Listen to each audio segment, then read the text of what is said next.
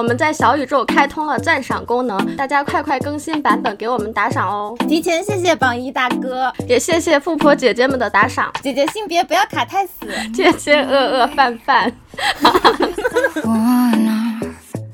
有个朋友形容他的单位说。霍金来了都得站起来敬酒，站不起来是能力问题，不站起来这个就是态度问题。朗朗啊，你天赋异禀确实没错，可是中国那么多人，你不谈有的是人谈，你爱因斯坦不干有的是人干，你居里夫人不陪酒，那雷就是狗蛋发明出来的，没有领导的栽培，哪来今天的你？梅西你不送点茅台踢酒能上场吗？难道你甘心一辈子做替补？乔丹啊，你是长得高、球技好，但你不懂得人情世故。教练都暗示你了，你就得送两条华子，这进青年队不就妥了吗？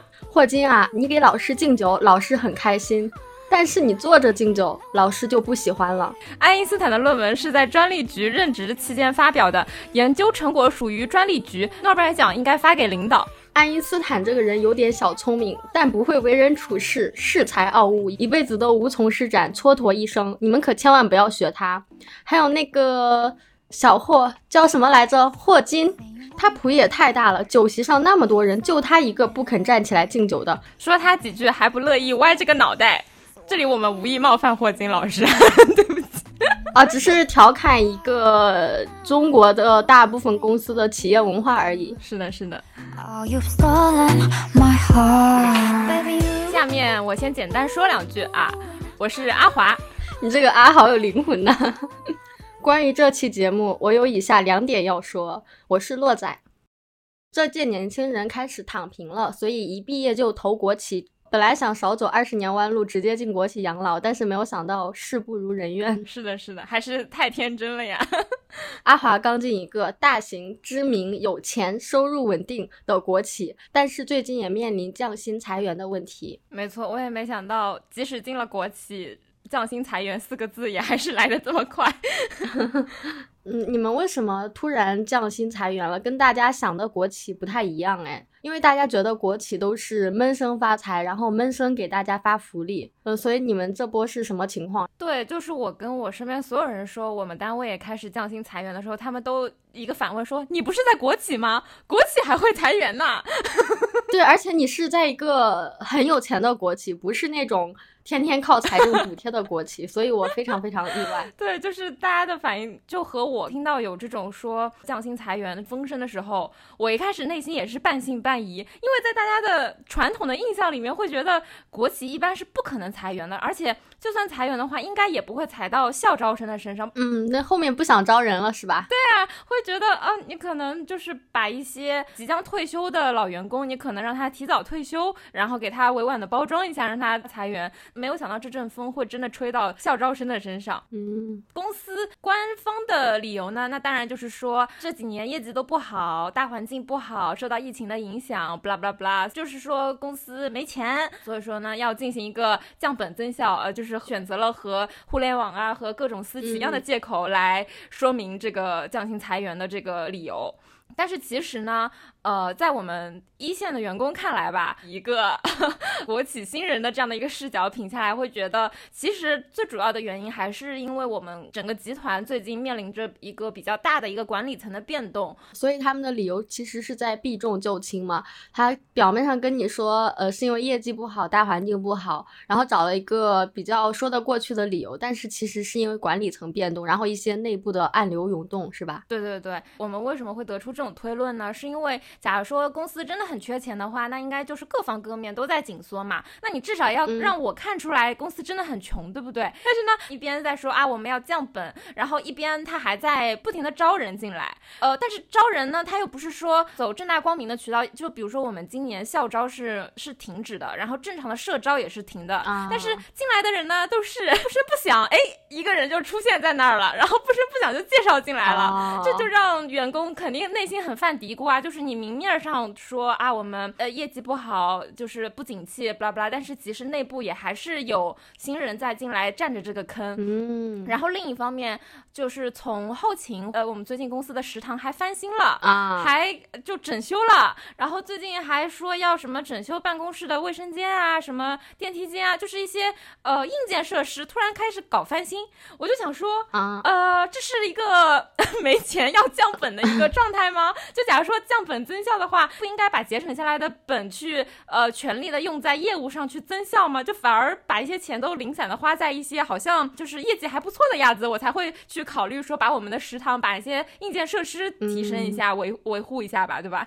所以说就是从这些点点滴滴，我们会觉得啊，他这个对外的这个理由过于的冠冕堂皇了，就是就他没有在说真话。对，这个冠冕堂皇跟这个遮羞布就一上来味儿太冲了，就是朋友们一个国企的 形式风格给到 扑面而来的气息。是的，是的。降薪裁员之前，你有嗅到风向吗？大概是从去年年底，就是有听到说，哎呀，好像要降薪裁员了，然后还有说会卡校招生转正，因为去年年底正好是我试用期六个月嘛，嗯然后正好是会面临着一个从试用转到正式的这样的一个。过程就按道理来说都不会卡校招生嘛，因为我之前嗯也说，就是国企你一个本地一个还挺知名的大国企，你你把校招生连试用期都不过，你这说得过去吗？你也太丢脸了吧！对啊但是呢，其实后来就有听说，就是我们的隔壁部门就确实是砍掉了一些校招生，就是让他们以那个试用期没过的这样的一个理由，就没有让他们转正。那你当时还是比较幸运，躲过一劫是吗？对对对，当时就是客观上来说的话，是因为我们这个部门本来校招生招的就没有隔壁部门招的多，嗯像隔壁部门都是十几二十个人招的，然后换了新领导之后，可能他觉得前面的管理层招多了，我不知道他怎么想，我瞎猜啊，然后就说正好要砍人的话，就从之前招的这批校招生里面开始砍。嗯呃，因为当时我所在的部门其实去年校招没有招很多人，然后我们哦想说，那我们应该可以活下来吧？就是毕竟这也人也不多，我们就只有一两根独苗，你把我们都砍了的话，那你们。不是就脱节了嘛？就是就后面就没有新人了呀？你们不带新人了吗？哎，他还就真不带。然后主观上特别有意思，我们部门的领导也是随着那一波管理层的变动，也是新换来的领导嘛。他作为我们这个部门的的新领导呢，他就把我们这个部门所有的校招生召集起来，呃，还开了个座谈会哈。啊，座谈会有那味儿了。啊啊！他说：“呃，大家放心，我呢是特别珍惜年轻人的。我觉得我们的业务就是要靠年轻人来奋斗的啊、你们加入我们公司的这几年呢，就是我们公司迎难而上的这几年，就是就给我们画饼，你知道吗？就给我们描绘出来说，呃，公司确实有难处，但是一定不会把你们裁掉的，呃，是要指望你们去呃打拼的，就是类似于这种话，你知道吧？所以说，我和我的小伙伴一起去听了那个座谈会之后，就悬着的心就放下，就觉得哦，隔壁部门裁应该不会裁到我们这儿，就是一方面我们人也少，另一方面大领导也发话了，他不会动的，那一阵就算躲过去了，结果躲得了初一，没有躲到十五，是吧？对对对，结果我们后来就悟出来，就是真正动真格的时候，他表面都是风平浪静的。就之前看起来好像有大风大浪，但是他没有有真的举措。但是其实他真的要有真的举措的时候，他其实表面都是风平浪静的。啊，就是从今年一季度开始，我们部门内部就开始推行一些个奇奇怪怪的一些绩效考核哈。首先呢，首先哎，从来。不搞这种季度汇报的，然后开始每季度要进行一个汇报，要进行绩效的考核。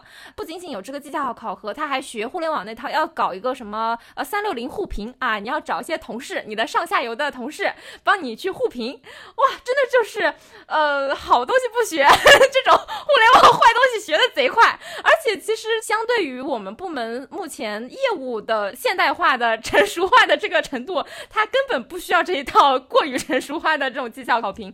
一季度我们就说，啊，那可能就真的要开始抓绩效了嘛，所以说我们也都非常认真在准备自己的汇报 PPT。然后我当时是觉得，只要我把我完成的工作汇报出来，然后我反正我工作我应该做的我也都做到了，再从结果上来看也没有什么可指摘的，那我觉得我肯定不会被打差绩效的那一类啊，不肯定不会成为部门垫底的那个梯队啊。然后包括和我一起进来的小伙伴，他的工作其实要比我细碎很多，而且要忙很多。就是我平时还保持一个准点下班的频率，但是我小伙伴他其实是经常加班，而且他有很多事务性的那种数据统计类类的工作是让他每天都要汇报，所以说以至于他周末呀、呃节假日啊，他出门都要带着电脑的那种，所以说他其实比我辛苦很多。所以说我们两个其实，在准备那个绩效汇报的时候，其实一开始是没有太多担心的，因为会觉得。大家对于自己的工作都还挺问心无愧的，就会觉得应该不会有事吧，就不至于吧。哦，所以你那个很忙，每天都在汇报的朋友，他也被降薪或者裁员了吗？对的，对的，对的，就是一季度汇报下来之后，其实就我们两个校招生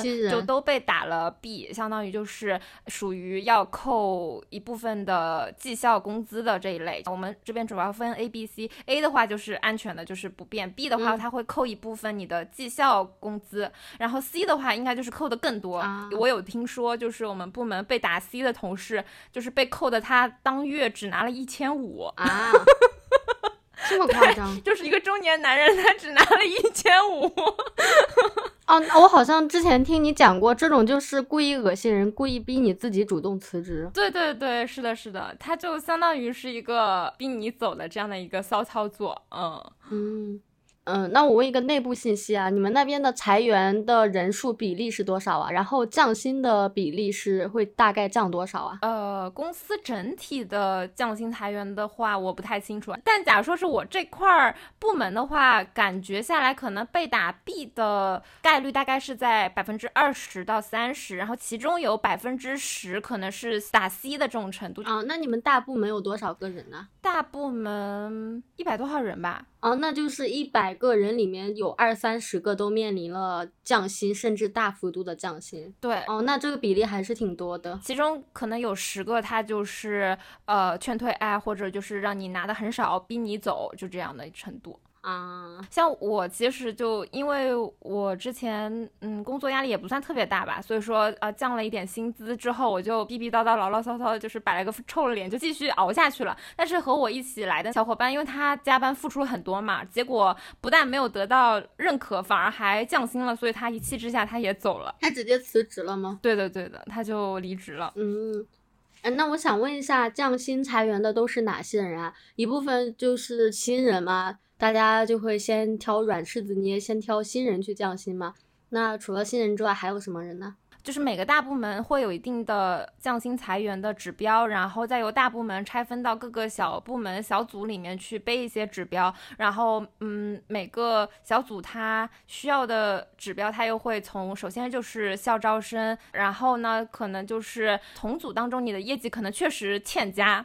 然后也有可能是在同一个类型的岗位上，就是可能存在着两三个，就是也就是说你的可替代性比较强吧。就是当你和几个同事，你们都干着同样的事情，但是你个人的呃效果没有其他的同事好的时候，他可能就会呃优先去呃优化你。但是。嗯，这也是我明面上看出来的。那背地里有没有一些什么问题的话，啊我就也 说不准了。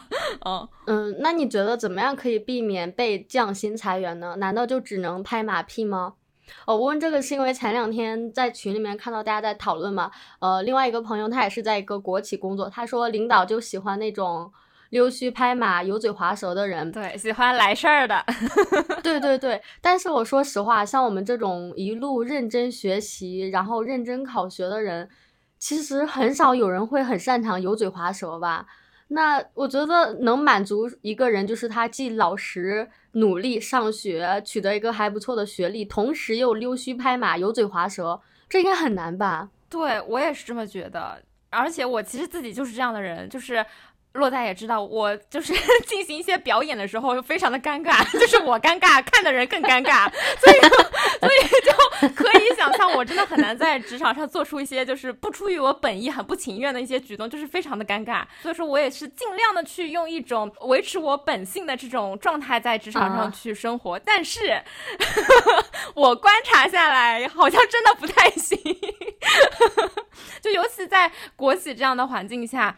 首先，对于我们新人来说，对于校招生来说，就是尤其在我们可能业务上，其实也毕竟刚进公司一年，你说你懂个啥呢？所以说很难说我的业务上有多大的不可替代性，业务上不占优势。然后其次，第二就是你资历上也不占优势。就像我刚刚说的，呃人呃国企里面有的是混了十几二十年的老人，那些人真的是公司他是开不起他的。嗯所以说从资历上看，其实我们新人也不算很占优势。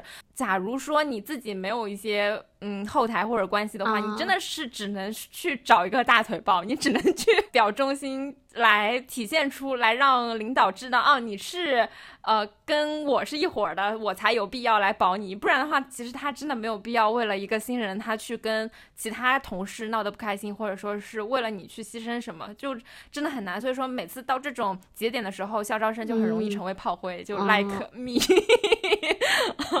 然后我们就在想说，会不会我在呃国企混个几年，我混到小组长这种小的管理层，我会不会就不需要嗯太看领导的眼色呢？哎，那也不是，也要继续舔是吧？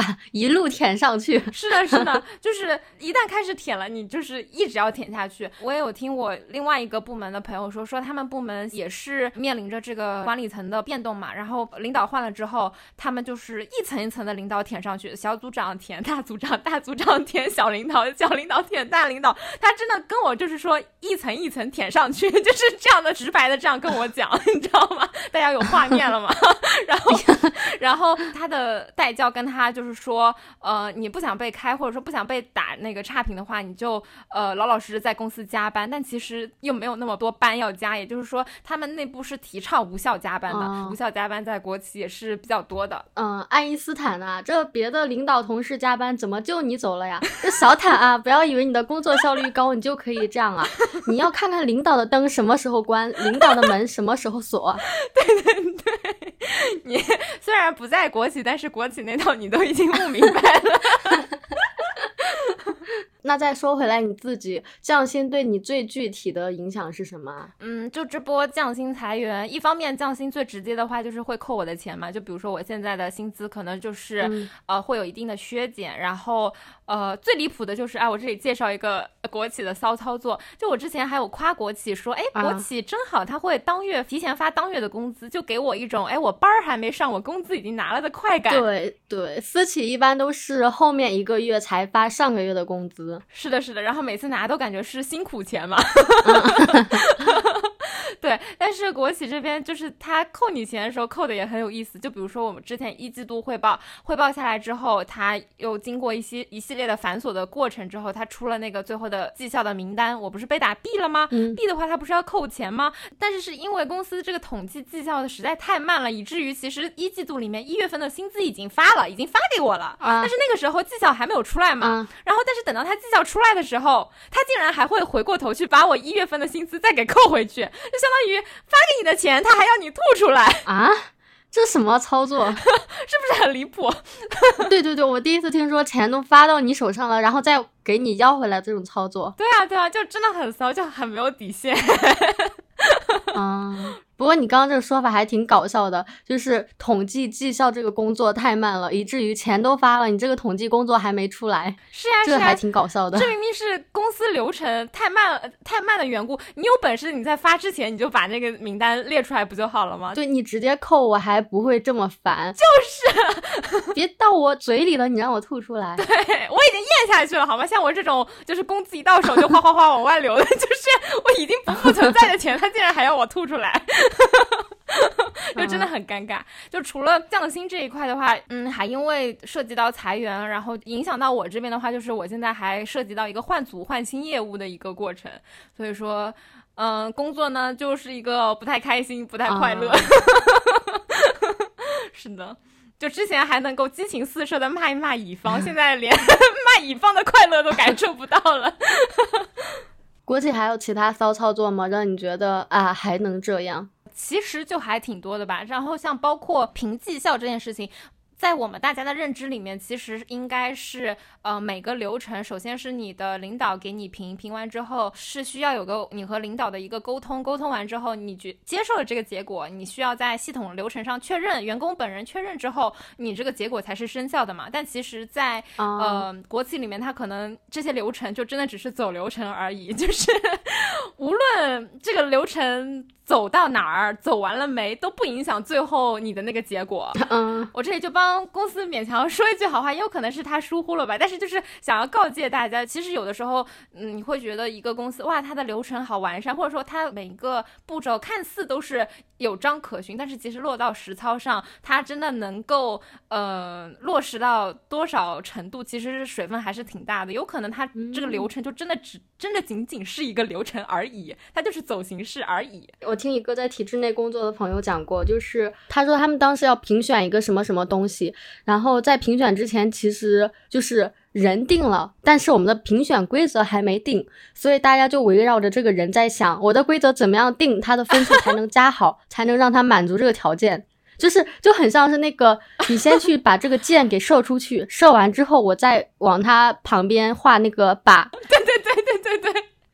是的，是的，就是我有听我一个朋友，他也是在国企嘛，他就说现在是七月份，对不对？但是其实他们单位已经把年底的绩效已经内定出来了，这都可以。对啊，呃，但有一说一，他们效率比你们高，他们是提前定的绩效，就真的已经内定好。就我那个朋友就一脸懵逼说啊。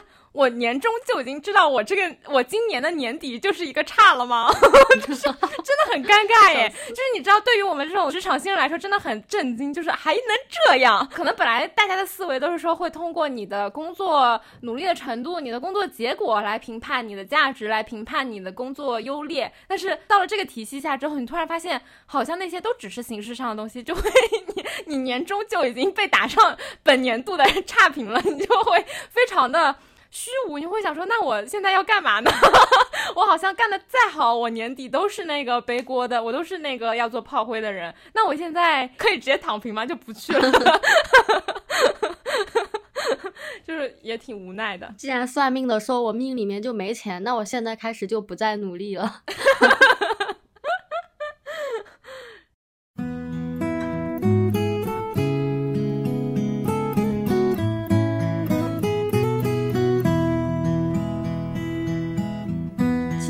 事情都有两面性吧，就前面虽然说了很多国企的缺点，但还是有很多朋友愿意去国企的。那阿华，你可以跟大家横向测评一下国企跟其他的行业有什么大的区别吗？好的、坏的都可以。嗯，好的，好的，我这边就帮国企再找补一下，因为我是正好赶上了管理层的变动嘛，那可能其实，在。其他的国企他不赶上这么倒霉的事儿，就也不至于这么惨，所以我就再来一个稍微普世一点的国企的测评。对，可能别的国企还是继续在桃花源记呢，只是你们这边烽火连天的。是的，是的，呃，你怎么说起优点就沉默了？怎么回事？这段沉默不要剪掉哦。一时不知道从何说起，呃，那我首先就从工作本身来讲吧。首先就是业务标准上来说，国企的工作就真的是和嗯大家想象中的那样，会相比于互联网来说会传统很多。基础的表现来说，就是大家的工作的沟通啊、对接啊，其实大部分都是由 PPT 和 Excel 表格构成的啊。PPT 这个东西，我毕业之后就没碰过了，对吧？对吧？其实互联网真的不太做 PPT，但是如果有立志于去国企的小朋友，你的 PPT 真的要做得好，而且，呃，在国企的领导眼中，他是很看重 PPT 能力的，他会觉得你 PPT 做得好，这个小朋友有潜力，这个小朋友厉害，就是会有这样的评判的标准在里面。嗯，我们部门这边有一个空降的很垃圾的管理者，他就是业务能力贼差，但是又很喜欢指指点点对我们。然后他有时候开会就会说什么，哎呀，你我们那个时候我们 PPT 都做的很漂亮的什么什么。他说这话的时候，我们都在翻白眼，就什么玩意儿啊？对啊，就呃这么说呢？就可能我们俩比较适应互联网那套，就是 突然跟我掰扯 PPT，我真的有点纳闷。渐入渐出都要重新学。是的，是的，真的是。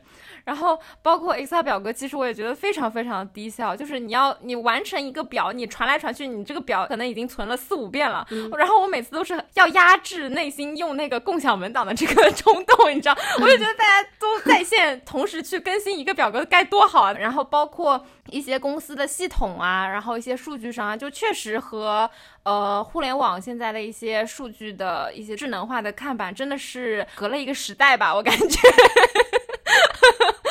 确实就是还挺，嗯，不说隔十年，嗯隔五年应该有吧？就这种程度哈。我们落后于发达国家多少年，国企就落后高校企业多少年？笑死！你刚刚说工作的时候，大家都会偏向于保守，不会有特别大的变动嘛？嗯嗯、然后我想起来，我之前短暂的在电视台实习过一段时间，就是当时有个会议，电视台这边应该是去拍摄，然后制成新闻发出来嘛。然后领导就说，呃，这次我们还是原则上跟去年一样啊，以保守为主，以不出错为主。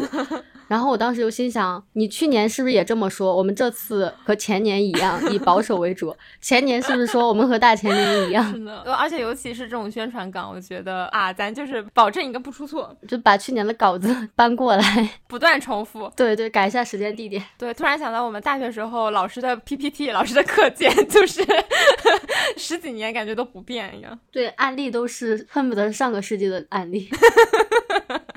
对，可能他就还是老师在评职称的时候做的 PPT，、评上职称之后就再也没有变过。对，学生要想听到新内容的话，就只能等他下一次评职称。岗上的学生有福了。是的。那你们国企是怎么开会的呀？哦，说到开会，像啊我们之前互联网的时候开会，可能会嗯有一些什么黑化文学啊这种，对吧？就大家调侃还挺多的。嗯然后我在国企的时候开会呢，就总是给我一种在开党支部动员大会的感觉。好有画面感呢。首先，那个会议室就是那种大的长圆桌，桌椅都是那种嗯深红色的家具。领导就是坐在一个主位，然后正对着大家在那边喊一些口号，然后说咱要一个迎难而上，是不就之类的这种话。再加上其实呃，国企里面党员培训也很挺多的，像我嗯进公司以来，可能党课就已经听了。四五节了吧，然后在一些比较重要的党课上的时候，你又会遇到你的业务上的 leader，因为他 of course 就是这个党支部的 书记嘛，所以说他的发言就是既混着那个党支部书记的话，又混着你的业务老大的话，所以就是这个味儿就是嗯合二为一了。所以每次看他说话，就是有种分不清楚我到底是开业务的会还是在听党课。哦，对，你们是不是有什么这一年一都有一些重要的会议，然后你们好像还会组织大家一起去听这个会议什么的？是的，是的，是的。哦，我想到我们公司做过最最爱国的一件事情，就是之前奥运会的时候，就是中国乒乓球队要跟日本还是哪个国家在决赛，然后我们的大会议室就在放这个比赛的直播，然后行政跟人事就在群里面说，大家如果下班的话就可以去看一眼。这个是我印象里面我们公司做过最爱国的事情。但这个活动其实还是挺从员工出发的嘛，就是你作为一个中国人会感兴趣的事情啊。但是国企的一些活动，它可能都是从上哦至下的，就是管理层觉得你需要，所以说是从上至下的一个安排，一个通知，就是需要到场、需要出席这样的一个情况啊。嗯，包括在国企里面，其实党员身份也是一个嗯比较重要的标识，这点好像又 match 上了大家的刻板印象呢。咱就完全没有打破，就是又巩固了大家的刻板印象。然后我记得，我记得未来汽车的员工内部好像是有划分的，就是大家在群聊里面聊天或者是干嘛，你未来的车主就是有一个特殊的标志，跟非未来的车主你们是不一样的，哪怕你们都是这个公司这个企业的员工。哦，那那你们是这样吗？就是党员后面要加一个小党徽作为标识，意思是这个是党员。我们是在那个你的办公桌的那个桌牌儿，你不是有个姓名牌儿吗？啊姓名牌上面嗯你是党员的话，就有个党徽。哦，这样啊。对对对，就它还它还没有智能到挂在你的那个呃电脑的 QQ 沟沟通软件上。我我记得我们以前在美团的时候，美团好像就是也是你是党员的话，你那个在办公软件上会显现出来那个党徽。啊，有吗？有的有的。呃，我有看到过，我印象里面好像美团是待过的互联网里面唯一一个会把党徽、会把党员身份挂出来的互联网，所以我印象还挺深刻的。哦，我我，但是我想到一个，我不知道是不是题外话，就是大陆人民觉得台湾是属于中国的，这应该是刻入每一个人 DNA 里面的事情。就像我们公司内部，就比如说你去备注这个东西它属于哪个地区的时候。它只是一个我们内部的方便整理归纳的一个东西，其他外部就使用这个 app 的人其实是看不到的，但是我们都会把它备注为中国台湾。中国人的基本素质。台湾省，台湾省，台湾省，然后台湾省省会台北市。对 对对，不愧是在党的领导下成长的中国宝宝，一些个根正苗红。我们是中国 APP。笑死！还有一个最受关注的问题，就是很多人一毕业就想进国企的原因，就是国企真的不加班吗？呃，从我的体验来看，确实不加班。啊。又印证了刻板印象。对对对，我进国企以来，我通常都是按照公司的要求，你的那个工作时长打满了，然后我反正手头上。工作已经做完了，我就下班了。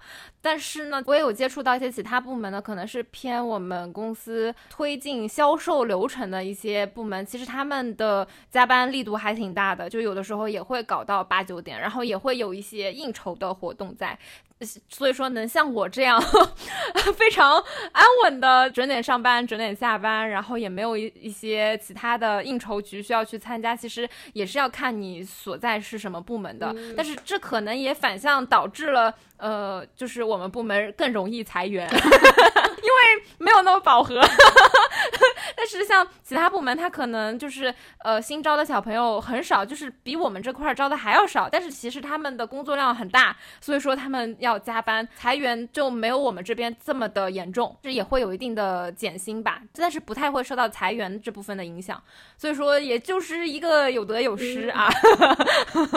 嗯，那你们工作量也挺少的吗？因为我。我有一个朋友，他啊不是朋友，是前同事。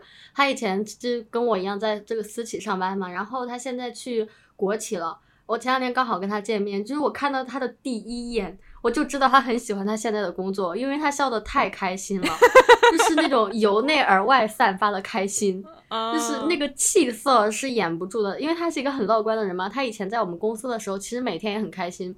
但是跟他现在那种发自内心的洋溢出来的笑还是不太一样的。然后我就问他，他们现在新国企的工作时长嘛？他说他们明面上是九点半到九点四十五打卡上班，哦，我不知道有没有打卡，呃，但是其实很多人十一点半、十一点才来。哇，真的过分哎！真的，对啊，来了就吃饭呢。对啊，对。然后我朋友呢，他因为在私企被 PUA 过一段时间嘛，然后他去国企就很收敛，所以他就十点上班啊，十点上班，然后六点下班。嗯嗯，带上什么吃饭呢、玩呢时间，总共加在一起八个小时。哦。而且，然后就问他工作量嘛。嗯，他说工作量嘛，他就是一边玩一边干活，在这样的情况下，满打满算也就四个小时的工作时长。哦，哎，我感觉你这个朋友可以挑战一下，就是我们之前做过的一期那个工作满意度还是什么工作幸福度那个量表，我就觉得他的时薪，他的他的满意度应该贼高吧，就是超爽那种，工作性价比超爽。对他现在唯一一点的不太好的就是说。呃，通勤还有那么一丢丢久，然后他就打算现在房子到期之后直接租到公司附近，这样他也太快乐了，直接快乐翻倍。是的，他什么满打满算四小时，然后还可以回家睡个两小时，差不多。除了工作量之外，还有一个年轻人很关心的话题啊，那就是聚餐文化。那国酒会像传闻里面的一样吗？什么聚餐文化很严重啊？什么爱因斯坦来了都敬酒啊？会有这种吗？嗯，虽然我这边不是很严重，但是我还是嗯劝大家呃不要太乐观。就我觉得在国企里，这些聚餐文化应该是存在的，而且大概率是难以避免的。而且尤其是假如说你想在国企呃升职，或者说你是想。在管理层上往上爬的话，那就是必须了，就并不是可以逃能逃得过的，就是你必须要去呃应付，甚至是你要主动去参与，你才有机会能够在公司的核心岗位上一步步的晋升啊！我听说我一个学弟，这个男生。他也是毕业之后去做公务员嘛，他其实是一个不喝酒也不抽烟的人，但是他就是为了啊融入，为了这个升职什么的，他现在就学会下班跟领导去聚餐，嗯嗯嗯，去喝酒，然后然后他本来是不抽烟的，他现在为了融入，强行你知道吗？买电子烟啊。啊！我以前听到这些例子的时候，我会觉得啊，不要，就咱年轻人，咱有点骨气，咱整顿一下职场。但是我现在在听，我真的会觉得很无奈，就是我真的觉得没有办法改变。对的，你假如说真的是想要在这个体制里面继续去长久的发展，甚至说我想要养老，那那你。你这个位子想要坐得久，你就必须要适应他这套规则，你甚至要主动的往上贴，你要主动的融入，除非你真的是关系户，那我就觉得 OK，你什么都不做就可以养老。但是如果你真的是呃没有任何的关系背景的话，你以一己之力，我想要在这里扎根，那呃靠的肯定不是努力工作。靠的真的就是你去和领导 social，然后去学习领导的那套文化，然后说的直白一点，真的就是舔领导。嗯，对，这好像是你跟我讲过好多遍的，就是国企里面重要最重要的一个特点就是人比工作重要，是的，混人比搞工作重要。没错，这也是我。呃，刚进职场的时候非常不愿意去承认，就是我我本来都是一个努力派嘛，你知道的，我的工作原则就是觉得努力就是值得被看到、被认可，努力可以克服一切困难。但是我现在在国企的环境下，就是嗯，血淋淋的教训摆在我面前，就是说这个体系它是不认可努力的，你光有努力，你只会努力是不可能在这个体系下生生存下去的。嗯，嗯就是一个非常 现实、非常露骨的，用一年来上了一堂课。之前就是你不是有推荐一个小红书的博主嘛？然后我们看了他的视频，其实好像也是和我所在的单位差不多的，有一些国企色彩的单位吧。呃，然后我看他采访他的同事，他的同事就说，可能在刚进公司的时候，你就要认清你自己的性格是什么样的。如果你是真的是脚踏实地，他是做事情的人的话，那你可能就不适合升职，升职可能对于你来说，在这个体系之下，对你也是没有好处的。就是我一开始可能听不懂这句话话。可能大家也会觉得这句话没有道理，但是其实一年之后，我现在在听，我就会疯狂点头，我就，然后我也会转给我在其他国企的朋友，我就会说，大家真的懂吧？就是说，你单纯的只会呃踏实做事，真的让你晋升了，你也会。和他的那套文化格格不入，你自己反而会承担了太多的压力。所以说，他所说是升职也不适合你，呃，这个体系也不会允许你升职，就是一个双向的不 match。所以说，假如说你真的是一个踏踏实实做事情的人的话，那你就要认清，就是你在国企里面很有可能是没有办法升职加薪的。这还是在一个比较 peace 的环境下，你可以不升职加薪，就是这样日复一日的这样的度过下去。那假如说在呃像我现在所处的一个风暴中心。啊，就是 每天公司里面都在像演大戏一样的话，那可能你就是最早被淘汰出去的一群人。那我会觉得好难过啊！我是一个脚踏实地，我是一个努力的人，那我就有错吗？为什么我是一个努力的人，然后我就要认清自己的定位，就是你脚踏实地，那么你就要一直踏实地，你就升不了职。如果你能吃苦，那你就有吃不完的苦。我会觉得好难过啊！那为什么？我是一个努力的人，然后我就注定要要辛苦命了，是吗？呃，有点这个感觉，而且国企的体系它确实还没有升级到一个能够快速的识别出你的认真，能够快速识别出你的工作价值的这样一个体系。相对来说会更加腐朽一些，会更加传统一些。而且我记得那个博主里面，他还有个视频，也是让我疯狂点头。他就说要积极向领导汇报，不要自作主张，就是给职场新人的建议嘛。这点也是非常的 match。就是大家对于国企的刻板印象，我真的在这里就是说，嗯，咱不说百分百吧，可能十有八九呃都是真实存在的，甚至会比你想象的刻板印象要更加刻板。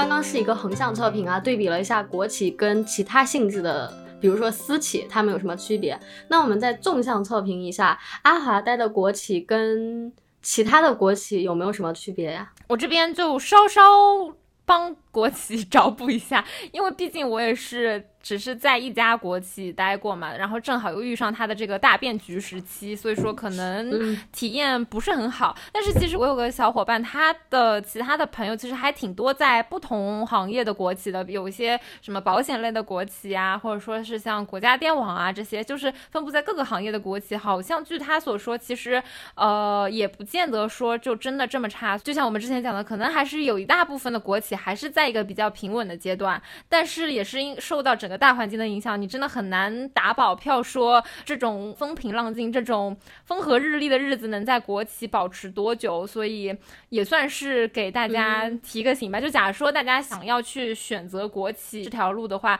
那最坏的就是像我现在的这个处境，这就是国企最恶劣的那一面了，就不会比这更惨、更糟糕了。哦，那好一点的国企就是我刚刚讲的，我朋友。对对对，我前同事现在进的吧，他们虽然是国企，但因为是偏文娱行业、偏新媒体嘛，然后那边的人好像是东方卫视出来的一些年轻的小领导，所以整个氛围还是很和谐的。对，就每天都很欢乐，然后你去跟领导汇报什么事情，然后领导说：“哎呀，说的非常好，我很有收获。”然后大家每天嘻嘻哈哈的，所以我在想。国企没有错，错的是那些年长的自以为是的中年男人，中年男领导。节目是有什么 KPI 吗？就是 时不时的要踩一踩中年男人，就是我感觉这可能就是和行业也有关系。就比如说你朋友他是在一个偏新媒体的国企，那其实。他的氛围当中，大家其实对于新鲜事物，对于一些流行的趋势，就是还是比较乐于去学习的。然后可能也是积极向上的这一类。但是我所在的国企，它可能是相对来说一个比较传统行业的国企，然后再加上整个管理层又是比较吃中年男性那一套吧，所以说就导致它的整个进步的速度会比在呃新媒体可能会更慢一些。它相对于新的观念、新的管理方式的迭代速度也会相对来说更。弱一点，对我之前不是说你在车企工作，你嗯，假如说跳槽的话比较方便去新能源嘛，因为新能源这个行业还挺年轻，应该挺好的。但是后来你跟我说，因为他们都是车企大类，所以新能源的领导也是从传统车企的领导过来的，所以新能源汽车也不是啥好东西，他们的工作氛围也是跟传统车企很像。有没有人想听新能源企业不是啥好东西？想听的话在评论区讲一下。我们我们的劝退系列也太多了，然后听友就说：“那你们劝退了个遍，到底去哪儿呢？” 不知道，反正能劝退的咱先劝退，其他的路咱再试吧。就也不知道哪儿好。哦，我又想起来，你之前跟我讲的，你去参加了一个车展嘛？车展里面都是各个品牌带着他的车去做一些宣传啊之类的。然后有一个主打女性品牌的一个汽车，它的外观确实就蛮可爱、蛮 Q 的。然后他们的活动就是，呃，首先第一个是搞一个什么半裸的欧美男模，然后让女生去看。然后哦，可以摸，可以摸胸哦，可以摸模特的胸。我觉得这个的刻板印象还没有那么的严重，毕竟它也符合现在年轻人的这个啊喜好，对吧？但是最离谱的是。他还有一个活动是搞了一个什么婚纱的头纱，让大家在那边去拍照，还搞一些什么发簪呐、簪子啊、梳头发呀。我就在想，你。这个男领导，你是觉得你很懂女生吗？你搞出来这样的活动，你是不是自己贼满意？你这个提案通过的场景是不是整组的活动都是男的？他们在臆想女生喜欢什么样的活动？对他可能还觉得自己贼懂女性，就会觉得你们不是就是喜欢美甲吗？不是就是喜欢帅哥吗？不是就是喜欢好看的裙子吗？就咱都给你安排上，然后就 就会他他们可能自己觉得自己特别懂女性用户。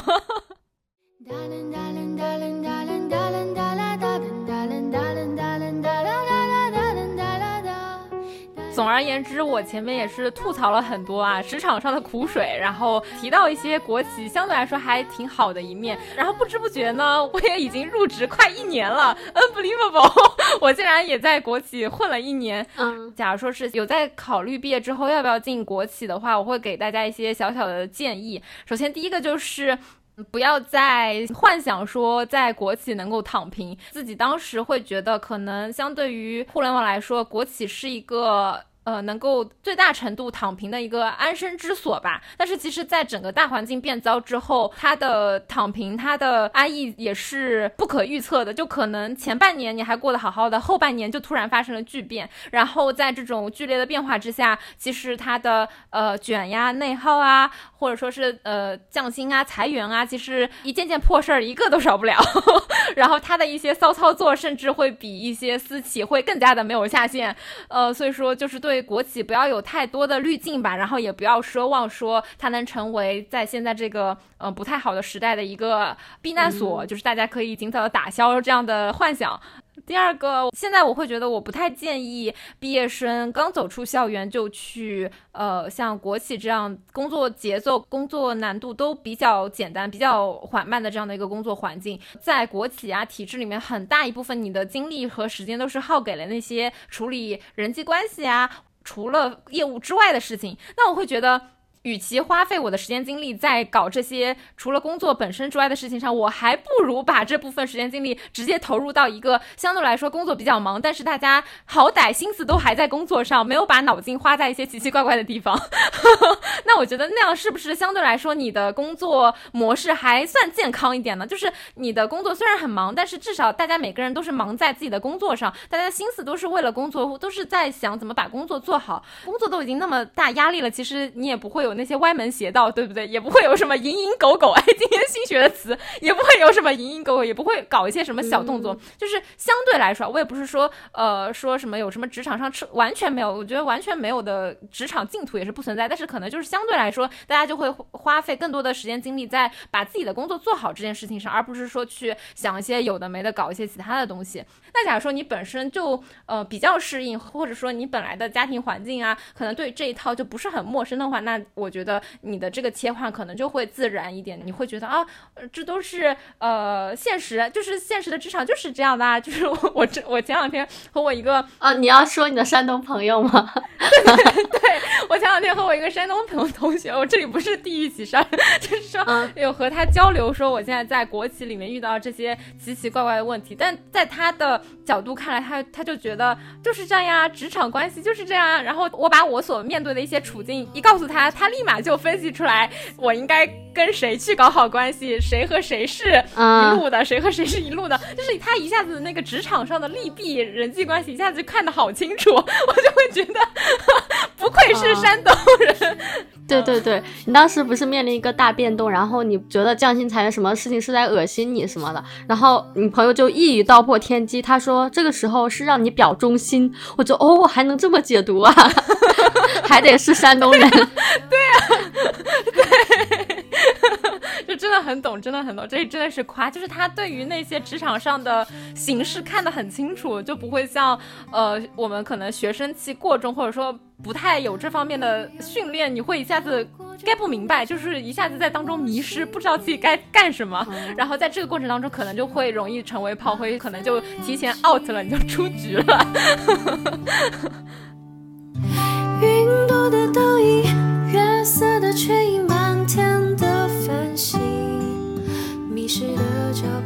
我们要快点，因为我我耳机要没电了。欢迎大家在各播客平台以及微博、小红书搜索“人间烟火也可爱”，也可以添加微信“可爱 FM 幺幺幺七”加我们的微信，然后进听友群和大家一起聊天。如果大家有任何建议或者选题的投稿，也可以投稿至邮箱“人间烟火也可爱”的首字母小写幺幺七 at 幺二六点 com。然后我们这次也会在 show notes 里面贴上我们听友群的二维码，大家也可以直接扫码进群。那我们这期就聊到这里，大家有什么想要互动的，欢迎在评论区激情留言。那就这样，拜拜拜。拜拜。